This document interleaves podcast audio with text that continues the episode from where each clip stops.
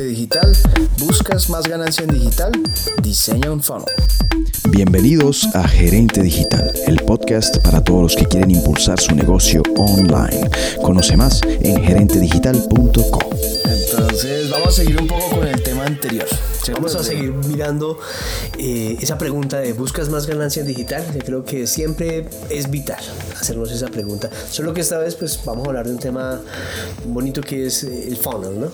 Total, total. Entonces aquí acciones de, de más ganancia. Y yo creo que pues vale la pena recordar un poquito el, ese, eso que definíamos de más ganancia anterior hacia incrementar valor. Sí. creo que eh, para poder crear estos funnels, y ya lo vamos a hablar un poquito más adelante, es importante tener claro qué es de valor, qué es de valor para mi cliente. Obviamente desde mi, desde mi perspectiva o qué voy a ayudar de valor, ¿verdad? Sí, así es como lo habíamos visto en el, el funnel pasado, pues hablamos como de ese tema y podemos encontrar de verdad cómo es esa escalera de valor que se construye, más o menos cómo se construye y cómo eso se vuelve un indicador esencial por lo menos para este siguiente paso que es que es bueno hacer un buen camino. Un buen camino. Entonces, empezamos por, empecemos por definir esa, esa palabra de funnel o funnel digital, que algunas personas lo llaman embudo, pero creo que a mí, a mí el funnel, a mí el término funnel en inglés me, como que me conecta un poco más, no sé. Sí, da, da más elementicos para que no simplemente es un, un embudo de acción, sino es un proceso, ¿no? Es un proceso igualmente de tener un cliente en un lado y poderlo direccionar o poderlo llevar a partir de valores a donde yo quiero llevar. Total, entonces yo creo que pues ahí, ahí ya diste una buena definición de ese, de qué es ese funnel, porque, porque sí, es llevar, llevarlos de un punto A a un punto B, sabiendo que así mismo como, como es un funnel, como es un embudo, pues vamos a ir perdiendo o no perdiendo, disminuyendo. se va disminuyendo un poco eso. Eh, se va disminuyendo un poco la cantidad de personas que van en ese proceso hasta llegar a lo que hablábamos en el podcast anterior, a esos clientes soñados. Y aquí pues estamos hablando de, de hacer un funnel por valor. Digamos que ese, ese, eso, es, esa definición o hacia, hacia dónde va la creación de ese funnel es crear un funnel por valor. Entonces, que ahí vendría buena la, la pregunta de, de, hacerse de para qué se diseña un funnel o, o por qué debo yo hacer un funnel sí. cuando ya tengo una escalera de valor. Claro, claro, ya una vez definido como, como mi escalera de valor, mi precio, lo que le voy a entregar a este cliente y en qué momento se lo voy a entregar, es muy importante tenerlo previo, ¿no? Pero también, como bien has dicho, a cada, a cada peldaño de, de valor, pues tengo que hacerle un funnel. Es decir, que si tengo um, como cinco estaciones donde me va a llegar el cliente, sí. donde le dé yo ese valor, pues tengo que hacer cinco funnels. Eh, y a mí me gustaría un poquito que explicáramos ese para qué a través de, de una comparación. Una comparación, no sé si recuerdas también en ya podcasts anteriores a principio de año, hablamos del Customer Journey. Sí, total. Entonces vamos a hacer una comparación, si te parece, con el Customer. Sí, que a veces uno puede pensar que, que es lo mismo. Sí, o que suplanta el costo. O que lo suplanta, que, de acuerdo. No es que uno sea en contra del otro ni... No, yo creo que son complementarios en un momento dado, o no. Pero miremoslo con eso para que nos podamos dar cuenta de para qué diseñar un funnel. Si tú recuerdas, eh, el Customer Journey pues está dado a generar experiencias en el cliente experiencia, algo vivido, algo que se lleve emocional en su pensamiento, en su sentir, ¿verdad? Casi que en cada célula de su cuerpo. Eso está sí, enfocado. Mucha emoción. Mucha emoción, mucho análisis de qué le hace sentir, qué no le hace sentir, qué, qué lo viraliza y qué no lo viraliza, ¿verdad? Digamos que a partir de ahí generas unas estrategias y usas unos medios. Los medios son los canales, obviamente, para que puedas generar esa experiencia. Mientras que aquí lo que tienes es valor. ¿Cuál es ese valor que yo le quiero dar realmente a mi cliente? Independientemente de si lo siente bien o lo siente mal o lo, o lo piensa así o lo piensa así. Porque automáticamente, pues, y como lo esté él percibiendo, aquí no es el momento en que vamos a mirar esa experiencia. Solamente le estamos dando es valor. Porque ya previamente sabemos que eso es de valor. Exacto. Ahora bien, podemos mezclarlos usando hablando previamente, eh, lo dialogamos hace poco, podemos hacer previamente un Customer Journey para aprender del cliente, aprender cuál es su manera un poco reactiva de emocional o, o, de lo que dice a través de lo que dice para después construir el, el, el, valor. El valor, exactamente, para poder después construirle la escalera. Esa puede ser una estrategia. O no hacerlo, o primero hacer la estrategia de valor y después hacer la, la estrategia de Customer Journey. La pregunta aquí sería es, entonces, ¿qué hago primero? la respuesta sería... Depende. Depende. Exactamente. Este es un depende porque ambos son buenos. O sea, no, no, no queremos poner en, en, un versus cuál es mejor, sino ambos son buenos depende de la intención. De la intención y de la meta, sí. Digamos que en este, en este valor versus precio, que sería como ese funnel, eh, pues podría uno pensar que si tienes una intención muy direccionada a solo venta, pues necesitas como tal un funnel porque necesitas mostrar rápidamente que el cliente entienda rápidamente qué es lo que pones de valor sobre la mesa y que él te lo remunere de alguna manera. De alguna manera. Entonces eso es directo hacia la venta. Eso podría ser algo directo hacia la venta, sí. Sin, otra vez, eh, sin llegar a decir que yo no puedo crear un customer journey direccionado 100% a venta, ¿no? No, también, también. Pero, pero bueno, como dices tú, ahí están las dos opciones y ya puede que, que cada persona se sienta más cómodo con uno y con otro. Sí. Pero, pero bueno, digamos que nos vamos a ir por un funnel en este, en este podcast. ¿De qué se compone ese funnel? ¿Qué etapas tiene? ¿Cómo empiezo yo, cómo, los, cómo lo empiezo yo a fragmentar un poco para empezarlo a diseñar? Entonces, los funnels tienen principalmente cuatro etapas y eh, que, que, están direccionadas hacia, hacia, hacia poder entender mucho mejor el cliente y identificar ese, ese, ese proceso de compra. Entonces, arranca con una etapa de, de entrada, unas acciones de entrada. Acciones de entrada que, que, van definidas por cosas que yo puedo hacer digitalmente para, para que sirvan como de puente, como de gancho. Sí, sí, yo creo que el, el, el, el autor que, que, que, más hemos ahí como observado y analizado, que hablaba muy bien de, de este funnel, él propone una una, unas etapas. Unas etapas, que son las que bien has dicho. Pero esta, esta entrada es importante, ¿no? Esta entrada casi que es, la, es tan importante porque te va a permitir que los otros escalones se den. Total. Y que pueda el cliente llegar a donde queremos que llegue. Entonces, esas acciones de entrada están también un poco dadas a, a un tipo de recursos, no usar todos los recursos, no gastar todos los recursos ahí, sino recuerden que como al principio habíamos dicho, esto es como un embudo. Ancho al inicio, o sea, esta, esta acción de entrada es ancha para que al final pues reduzca. Entonces aquí eh, en las acciones de entrada va a ser vital que haya una fuerza de, de, recurso asertivo, una fuerza de recurso que dé ese valor y que obviamente eso vaya disminuyendo porque si no entonces te quedas siempre como en esa gran boca y se van todos los recursos intentando hacer que el cliente haga esa entrada del puente, ¿no? Total, y pues claro, esas acciones pues van intencionadas para llevar a la persona, como tú bien dices, hacia el otro paso donde ya se, se, se achica un poco más ese, ese embudo. Y esas acciones pues pueden ser desde quizzes, videos, publicidad. Digamos que hay, hay, hay una lista de posibles acciones que yo puedo hacer para llevar a, mis, a las personas de, un, de ese punto A al A1. Sí, al A1. por decirlo de alguna es manera. una entrada, realmente. Es una entrada, sí. Es, es, una entrada, entonces esto es como la alfombra roja, me la imagino yo en uh -huh. este momento. Pues tienes que poner mucha cámara, mucho, eh, hacer un ruido especial allí para que la gente siga cursando por allí y se anime a seguir. Exacto. Porque si no también los puedes perder. Cuando hay mucha saturación también, pues también los puedes perder y ahí, digamos, a pesar que haya todo un chorrero de información de entrada, de cómo puedes usar, bien has dicho, un, un video o un ebook o algo ahí gratis y tú dices, sí, pongámoslos para que entren y de pronto los perdiste también en la entrada porque los dejaste ahí.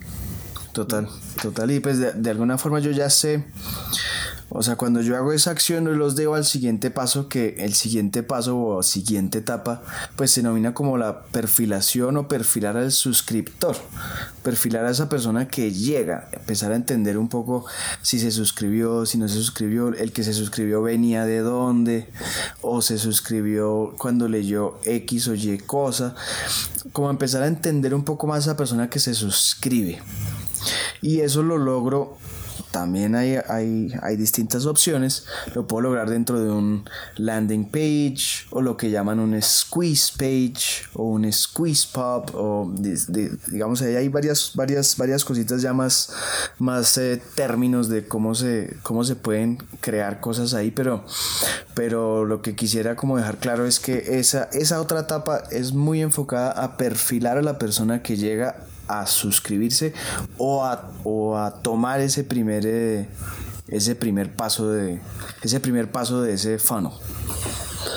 El tercero también tiene que ver mucho con el, con el perfilar, ¿no? Eh, pero ya ha estado esa perfilar al comprador.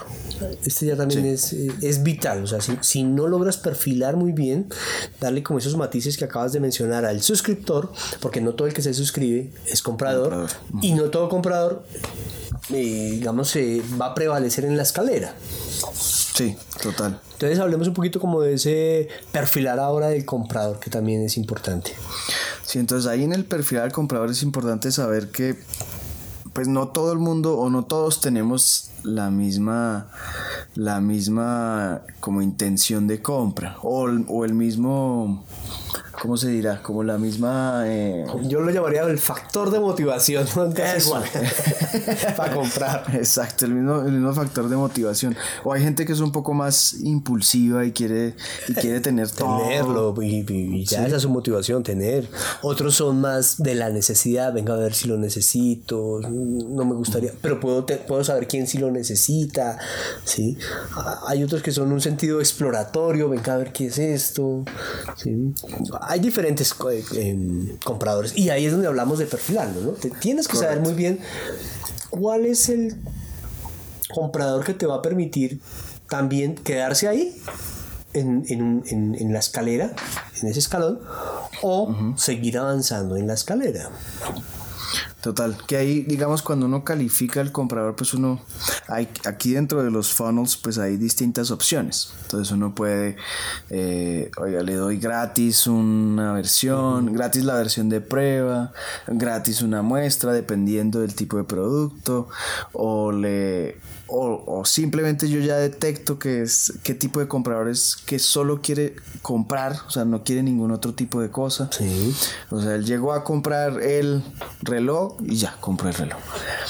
Pero, pero es importante pasar a la, o sea, llevarlo a la siguiente etapa, que es ya identificar como el, el la temperatura del comprador.